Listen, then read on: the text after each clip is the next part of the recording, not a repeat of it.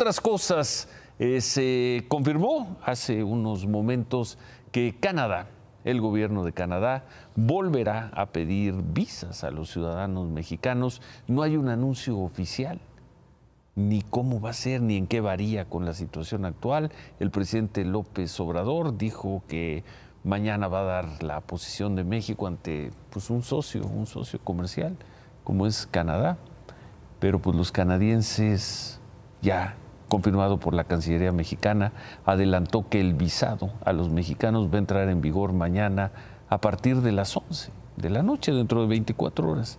El gobierno de Canadá pide hoy a los mexicanos un trámite conocido como ETA, que es el permiso para estadías cortas. Los mexicanos que tengan una visa emitida por Estados Unidos solo les van a pedir la ETA y no tendrán que tramitar la visa canadiense. Los detalles de estas nuevas medidas que impone Canadá se darán a conocer mañana y mañana mismo entrarán en vigor.